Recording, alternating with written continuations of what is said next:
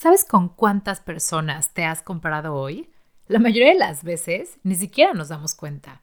Vivir en comparación es un estado a veces inconsciente que puede resultar en estrés, depresión o ansiedad. ¿Ya te pusiste a pensar con cuántas personas te has comparado hoy? Cuando eres resiliente, aprendes a hacer lo mejor de la situación aún en momentos difíciles. Pon la psicología a tu favor y descubre qué hay detrás de lo que piensas, de lo que sientes y cómo actúas. Soy Fab Gámez y esto es Actitud Resiliente.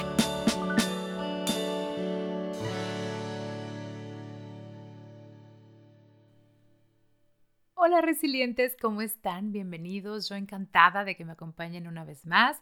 Estoy muy contenta de estar aquí y el episodio de hoy tiene un tema que nos pasa a muchos, a veces de manera inconsciente, el tema de estarnos comparando. Obviamente, de primera instancia, si yo te digo cuántas veces estás comparado hoy, tu respuesta natural muy probablemente sea ninguna. Yo no me comparo, a mí no me importa lo que pasa alrededor.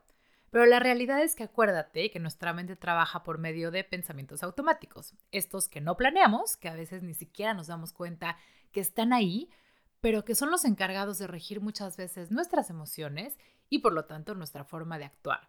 Estos pensamientos a veces se pueden convertir en creencias que de manera inconsciente y al paso del tiempo o incluso de los años pueden regir la manera en que operamos. Es como estas veces en que dices, híjole, yo hago esto o pienso esto, pero ni siquiera sé de dónde viene o en qué momento de mi historia lo aprendí. Bueno, pues el compararnos es algo así. Resulta que nos comparamos de manera casi automática porque hemos aprendido a hacerlo. Si partimos de la base que percibimos el mundo por medio de nuestros cinco sentidos y así nos damos cuenta de qué es lo que está pasando afuera de nosotros, pues es lógico que un pensamiento automático sea no solo darnos cuenta de lo que está pasando afuera o alrededor, sino al mismo tiempo hacer la comparación con nuestra propia persona es algo evolutivo y que hemos aprendido a hacer al paso del tiempo. Ahora, cada que en consulta alguien se me acerca a decirme, es que necesito cambiar esto o quiero cambiar esto, mi primera pregunta es, ¿por qué te molesta? ¿Por qué es un malestar? Porque necesito entender cuál es la conducta o las cosas que queremos cambiar en nuestra vida. Y cuando el tema es la comparación, siempre les digo, ojo, a veces compararnos no es tan malo pero para entender si tu comparación está siendo positiva o negativa en tu vida, es decir, si está sumando o restando, primero hay que entender la naturaleza del por qué nos comparamos como seres humanos. Primero, porque tenemos esta necesidad de identidad, de pertenecer a una sociedad o de pertenecer a un grupo. Entonces creemos que al compararnos le vamos a dar sentido a nuestra identidad. Si yo logro compararme con el de enfrente, de una u otra manera también sé hacia dónde quiero ir. Se puede volver hasta aspiracional. También otra de las razones por las cuales nos comparamos es que también por naturaleza somos una sociedad competitiva. Siempre estamos tratando de conseguir más, de ser mejores, de entender mejor el mundo, ahora sí como como quien dice de ganarlas todas. ¿Y cómo logramos eso? Comparándonos poniendo atención a lo que está haciendo el de al lado, el de atrás, el de enfrente, si lo hizo bien, si lo hizo mal, etcétera, es, es algo natural. También por esta necesidad de reconocimiento. Piensa que cuando te comparas con alguien más, no solo estás viendo lo que hace el otro, sino lo primero que estás haciendo es entendiendo si tú lo estás haciendo mejor o peor. Y en el caso en el que lo estés haciendo mejor, esto te lleva al reconocimiento y es un tema de ego, de sentirte mejor, de decir, híjole, ya alcancé a ver lo que está haciendo el de allá, pero la verdad es que yo tengo más o yo lo estoy haciendo mejor.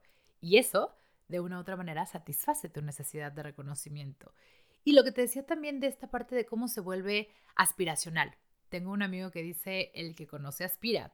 Y eso es cierto. ¿Cómo vas a aspirar a algo diferente, a algo que ya se le ocurrió a alguien más, a lo mejor a algo que están haciendo al otro lado del mundo y que resulta que soluciona varios de tus problemas? Si no volteas a ver lo que están haciendo los demás y automáticamente te comparas. Si lo pones desde esta perspectiva, la comparación es algo natural. Por eso es que me atrevo a decirte que hay comparaciones buenas y malas, positivas o negativas. ¿De qué depende? Por ejemplo, cuando hablamos de una comparación positiva, es cuando tú volteas a ver lo que hace el otro, pero partiendo de la base de que eso te hace crecer, porque entonces entiendes el mundo desde la perspectiva de alguien más, alcanzas a acercarte y a ser empático con los demás para ver qué está pasando con ellos. Una comparación positiva es cuando alcanzas a ver lo que están haciendo los demás y eres capaz, por ejemplo, de aprender de sus propios errores y no cometerlos. Una comparación positiva es voltear a ver a alguien que a lo mejor tiene algo o logró algo que tú no, pero eso te inspira, eso te hace soñar o eso te hace crecer. Una comparación positiva también te puede servir de guía para saber hacia dónde vas. A lo mejor voltear a ver a alguien que logró algo que a ti te hubiera encantado, pues por supuesto que vas a querer seguir sus pasos y eso no es malo. Cuando hablamos de una comparación negativa, ¿cuál es la diferencia entre una comparación positiva y una negativa? El juicio, así como lo oyes. Para diferenciar si esta comparación o si el compararte en tu vida está siendo positivo o negativo, solo tienes que cuestionarte si hay un juicio de por medio.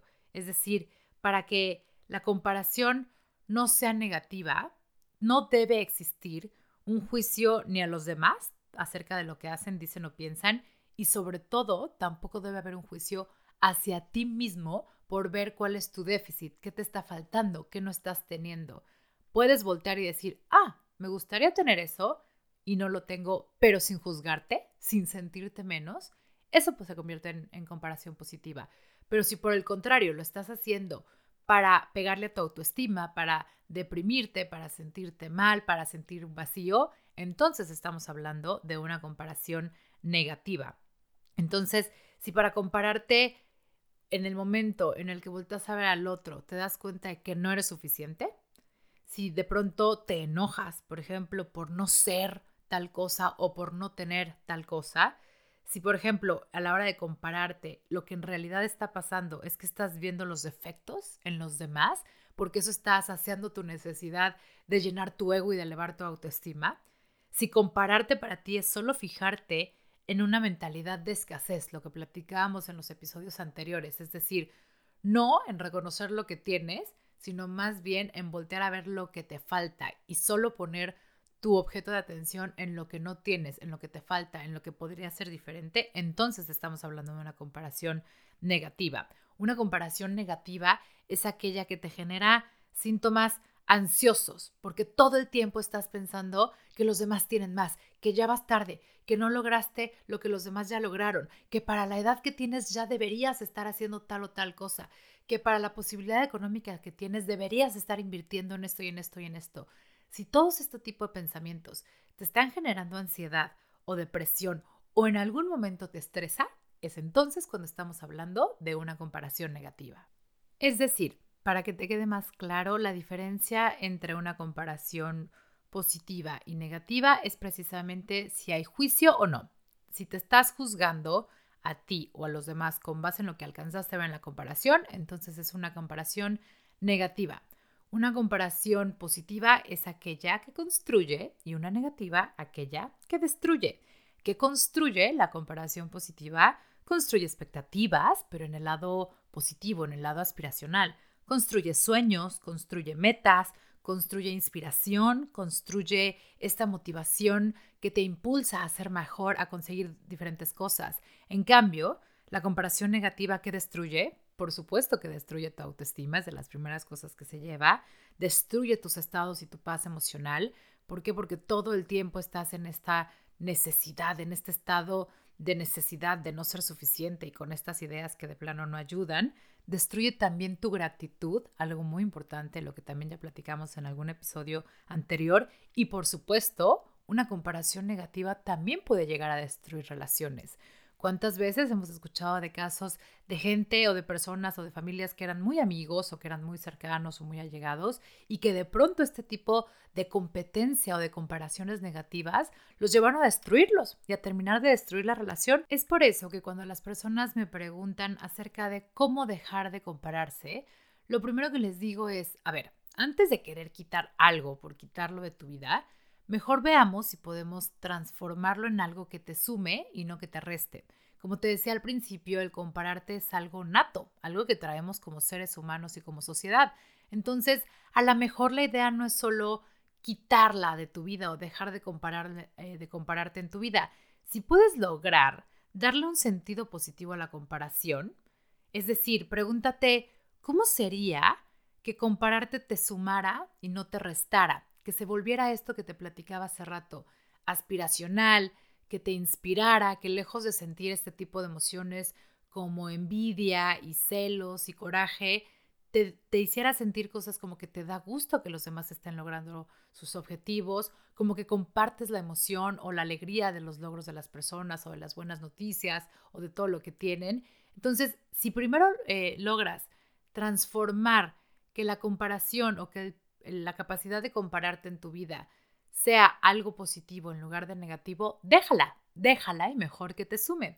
En segundo lugar, algo bien importante que quiero recordarte es, recuerda que todos tenemos una historia y lo que tú alcanzas a ver, la información que tienes y por lo tanto con base en la cual estás comparándote, ni siquiera es necesariamente real.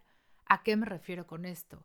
A lo mejor tú estás viendo lo que los demás quieren enseñar nada más. ¿A qué me refiero? Una foto en redes sociales o a lo mejor una opinión de un tercero, algo que escuchaste en una plática, en fin, lo que tú estás percibiendo de los demás no necesariamente es real. Entonces, imagínate qué triste sería que tú estuvieras desprendiendo todo este tipo de pensamientos negativos o de sentimientos de vacío en ti con base en algo que probablemente ni siquiera sea real. Porque ponte a pensarlo, te estás comparando con esa otra persona y te estás sintiendo mal. ¿Por qué? ¿Por algo que enseñó en sus redes sociales? ¿Por algo que un tercero te contó de esa persona y que ni siquiera sabes si es real? ¿Por algo que a lo mejor esa misma persona te dijo, pero que evidentemente solo puede estarte contando una parte de la historia? No lo sabes. Entonces, no te permitas sentirte mal por algo que ni siquiera sabes si es real porque no conoces toda la historia completa. Digamos que estás comparando el exterior de las otras personas, lo que las otras personas deciden enseñar al mundo, no necesariamente siendo vulnerables, con tu interior, con tus sentimientos más profundos y estas creencias que te permiten definirte como persona. Estás comparándote tu interior con el exterior de los demás. Por lo tanto, estás comparando peras con manzanas. Así que quítate esta idea de que lo que los demás están enseñando es real. Hay una posibilidad de que ni siquiera sea así y tú te estés agobiando a lo tonto. Otra cosa que, me gusta poner atención es evita los espacios en los que sientes que la conducta de, de compararnos predomina. Hace rato te decía, como sociedad tendemos a compararnos unos con otros, pero hay grupos que parece que se juntan solo para eso. Y esto pasa mucho, por ejemplo, con las mamás de las escuelas, ¿no? Todo el tiempo es una competencia. Pareciera que tienen que estar comparando si su hijo logró tal o cual cosa, si su esposo tiene tal o tal trabajo, si la casa donde viven tiene tantos cuartos, si pagaron la colegiatura a tiempo no, si traen la camioneta el año no. Entonces, si ya ubicaste este grupo en donde te sientes más vulnerable, en donde sientes que todo es una comparación y a ti este comportamiento no va contigo, por porque lejos de sumarte te resta y te hace sentir menos y entonces caes en esta tendencia de comparación negativa, trata de evitar esos grupos o esos espacios que no te están sumando. Otra cosa es, sé consciente que lo que ves en otros no necesariamente no lo hay en ti. Te lo voy a repetir, ahí te va. Sé consciente que lo que estás viendo en otros no necesariamente falta en ti. Tal vez simplemente no lo estás viendo.